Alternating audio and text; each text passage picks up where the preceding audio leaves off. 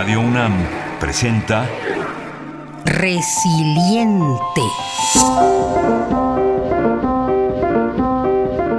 Porque la paz se reconstruye, se crea y se transforma. Resiliente. Resiliente. Resiliente.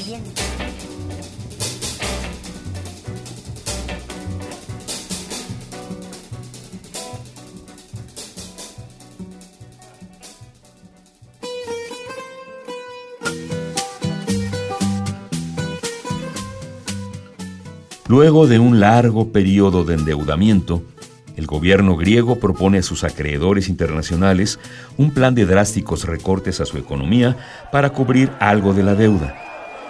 Entre las medidas tomadas por el gobierno están el aumento de impuestos, el recorte de pensiones y el despido masivo para asegurar un rescate financiero por más de 311.452 millones de euros.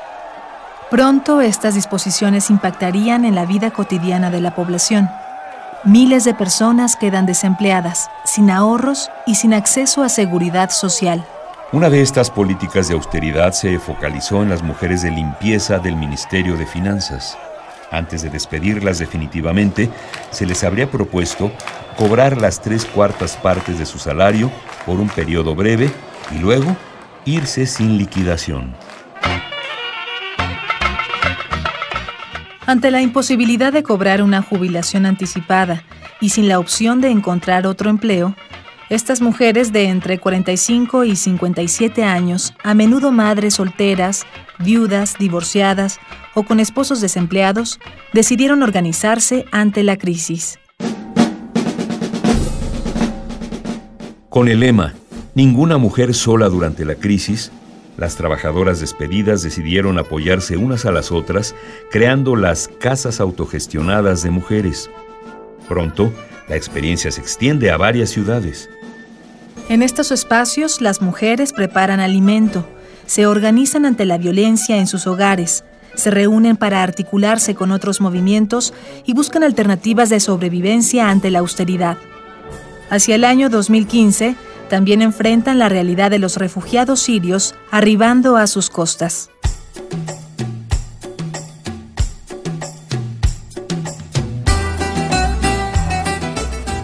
De acuerdo con datos de la Organización Internacional para las Migraciones, OIM, en menos de un año, más de un millón de refugiados llegaron a Europa principalmente a través de las costas griegas.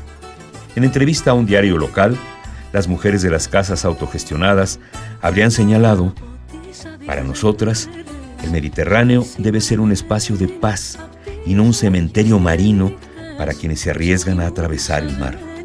Durante estos años de políticas de austeridad, las mujeres de las casas autogestionadas han participado en 26 huelgas generales, campamentos y manifestaciones, además de vincularse por primera vez con otros movimientos sociales.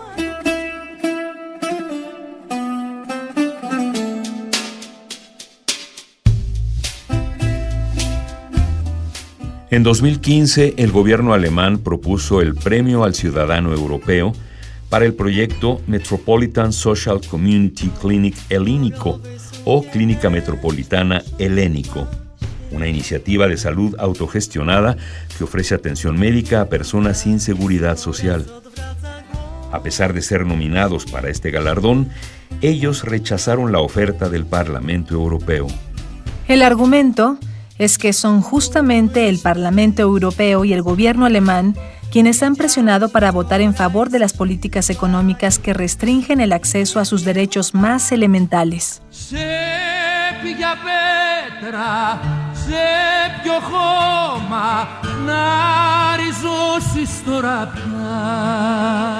Siguiendo un modelo similar al de las casas autogestionadas, la Clínica Metropolitana Helénico atiende a pacientes que han perdido la cobertura sanitaria gratuita, lo que ha convertido a este proyecto en uno de los puntos de referencia ante la grave crisis griega. En los últimos dos años, el gobierno ha recortado hasta en un 50% el presupuesto al sistema de salud. Como consecuencia, miles de personas se han quedado sin acceso a atención médica. Ante este panorama, el Consejo Directivo de la Clínica Metropolitana Helénico habría dicho ante medios internacionales, sería totalmente hipócrita recibir el premio cuando Europa pretende no ver a los pacientes de cáncer que no cuentan con cobertura médica o las personas que viven sin comida, sin agua y sin electricidad durante otro año más. Este proyecto se sostiene con el aporte de personas que tienen un poco de dinero de sus liquidaciones, con la donación de medicamentos y con la participación de más de 250 voluntarios.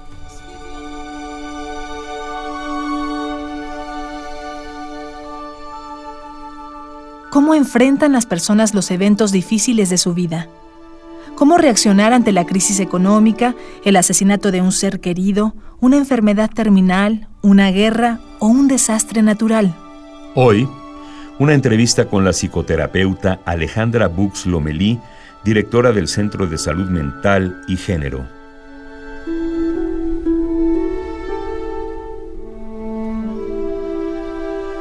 Bueno, yo creo que entre las características que podemos resaltar para que podamos considerar una persona resiliente, tiene que haber un elemento de creatividad, tiene que haber un apego a la vida, un querer sobrevivir y cuando digo un apego a la vida son personas que se les llama muy biófilas, son personas que quieren salir adelante, seguir adelante, no rendirse ante la circunstancia de adversidad o de conflicto. Hay inteligencia en las personas resilientes, es una inteligencia que la ocupan a favor de sí mismas para poder salir adelante de esa situación difícil. Otro elemento es el hecho de que logran solucionar conflictos. Vamos a decir que son personas a las que de manera como en automático se les eh, enfrentan situaciones como muy eh, como fáciles hasta cierto punto, a pesar de lo difícil, les es fácil pensar en planes para salir adelante de esa circunstancia, ¿sí? O incluso también son personas que pueden identificar que aquí es un punto muy importante, quiénes pueden ser sus aliados o aliadas. Boris Cyrulnik, autor de los ensayos más destacados sobre la resiliencia y profesor en la Universidad de Bar, en Francia, asegura que la resiliencia es la capacidad que tienen algunos seres humanos de transformar hechos dolorosos en situaciones esperanzadoras. El experto en neuropsiquiatría también señala que una infancia llena de obstáculos y pérdida no genera necesariamente adultos desalentados o deprimidos. Para que un ser humano remonte experiencias terribles, han de suceder varias cosas. Una de estas es el apoyo de personas o comunidades que provean elementos básicos para la sobrevivencia. Otro aspecto relevante es tener la capacidad de transformar este dolor en algo altamente significativo. Bueno, es una característica desde mi postura. Eh, yo creo quiero nada más aquí aclarar que hay diferentes posturas en relación al término resiliencia. Entonces, desde mi postura es una característica que tienen algunas personas. ¿Sí? No todas, incluso por eso se dice muchas veces que por qué dentro de un sistema familiar vamos a decir, hubieron personas, eh, integrantes de ese sistema, que vivieron algún tipo de violencia, algún tipo de situación con eh, algún padre o madre alcohólico, alcohólica, porque algunos hijos o hijas logran salir adelante y otras no.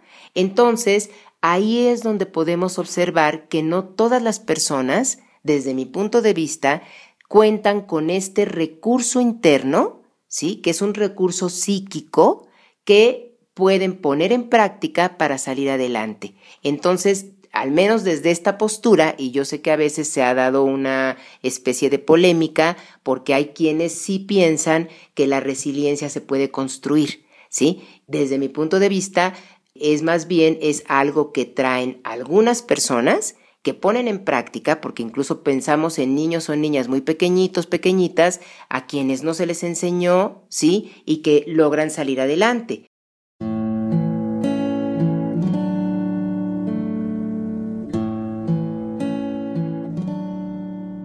En el año 2008, Boris Cyrulnik publica Autobiografía de un espantapájaros. Testimonios de resiliencia en torno a la vida. Ensayo que recupera historias de personas que, tras un episodio traumático, logran transformar el dolor en experiencia vital.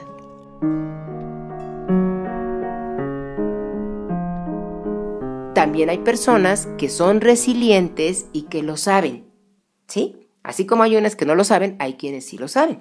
Y quienes lo saben, a lo mejor no saben que se llamaba así, porque ahora el término está como muy, es muy común al, eh, al día de hoy. Pero digamos que quienes lo saben, lo ocupan siempre a favor de sí mismas, y ese es otro de los elementos importantes, y de su comunidad. Casi siempre ese es un elemento importante. No solo lo ocupo para salir yo adelante, sino que además si yo veo que a mí me sirvió, voy a ser una persona que lo voy a querer compartir con alguien más. Y entonces eso puede hacer que la persona se sienta más fuerte, que se sienta más segura y que haga que esta resiliencia sea más integrada a su personalidad y entonces sea parte de su estructura. ¿Sí?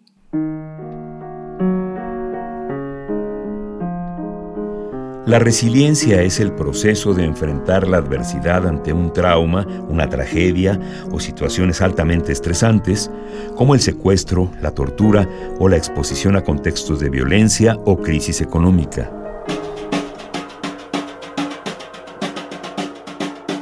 Yo hablaba en algún momento de, la vida con una persona de, de, Rosario Ibarra de Piedra, que sabemos todo lo que ha pasado y que eh, no tiene a lo mejor a veces que hablar tanto. Con el hecho de pararse ante la sociedad como se para, como una mujer fuerte, como una mujer que no se ha dejado caer a pesar de la adversidad, nos está mandando el mensaje de que tenemos que seguir buscando a los desaparecidos, de cualquier lugar, ¿sí?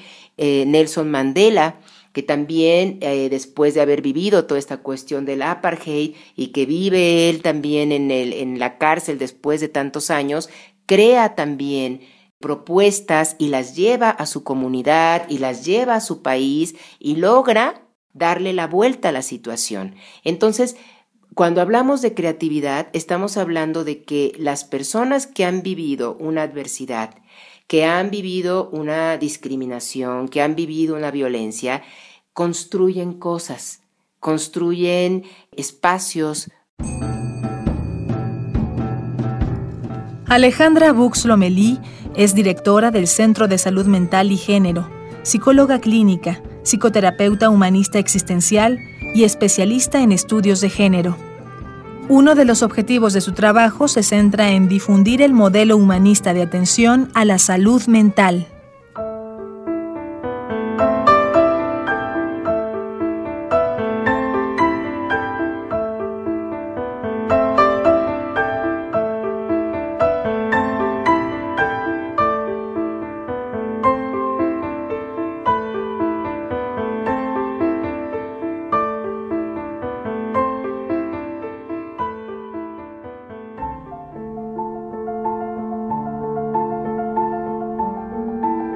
Si deseas ponerte en contacto, escribe a resilienteradio.gmail.com o a radio.unam.mx. También visita nuestras redes. En Facebook y Twitter somos Radio UNAM.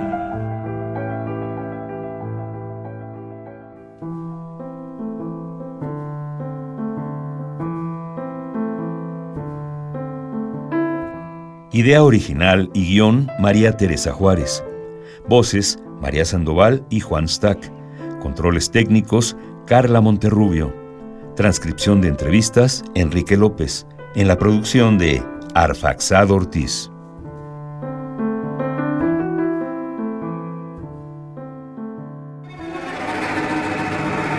Radio UNAM presentó Resiliente.